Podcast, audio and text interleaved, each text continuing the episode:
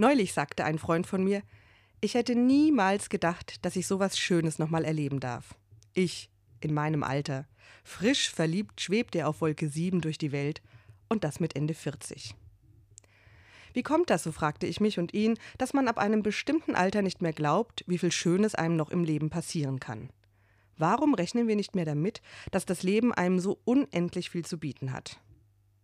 Und während er mir die Geschichte seiner neuen und unerwarteten Liebe erzählte, bei einer guten Tasse Kaffee, fiel mein Blick auf die Tasse, aus der ich trank.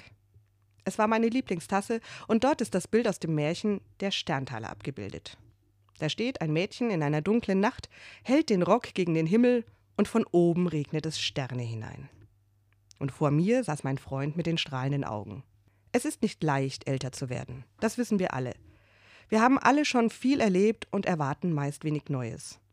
Wir sind nahezu perfekt eingerichtet in unserem Leben und das oft so, dass Neues keinen Platz mehr hat.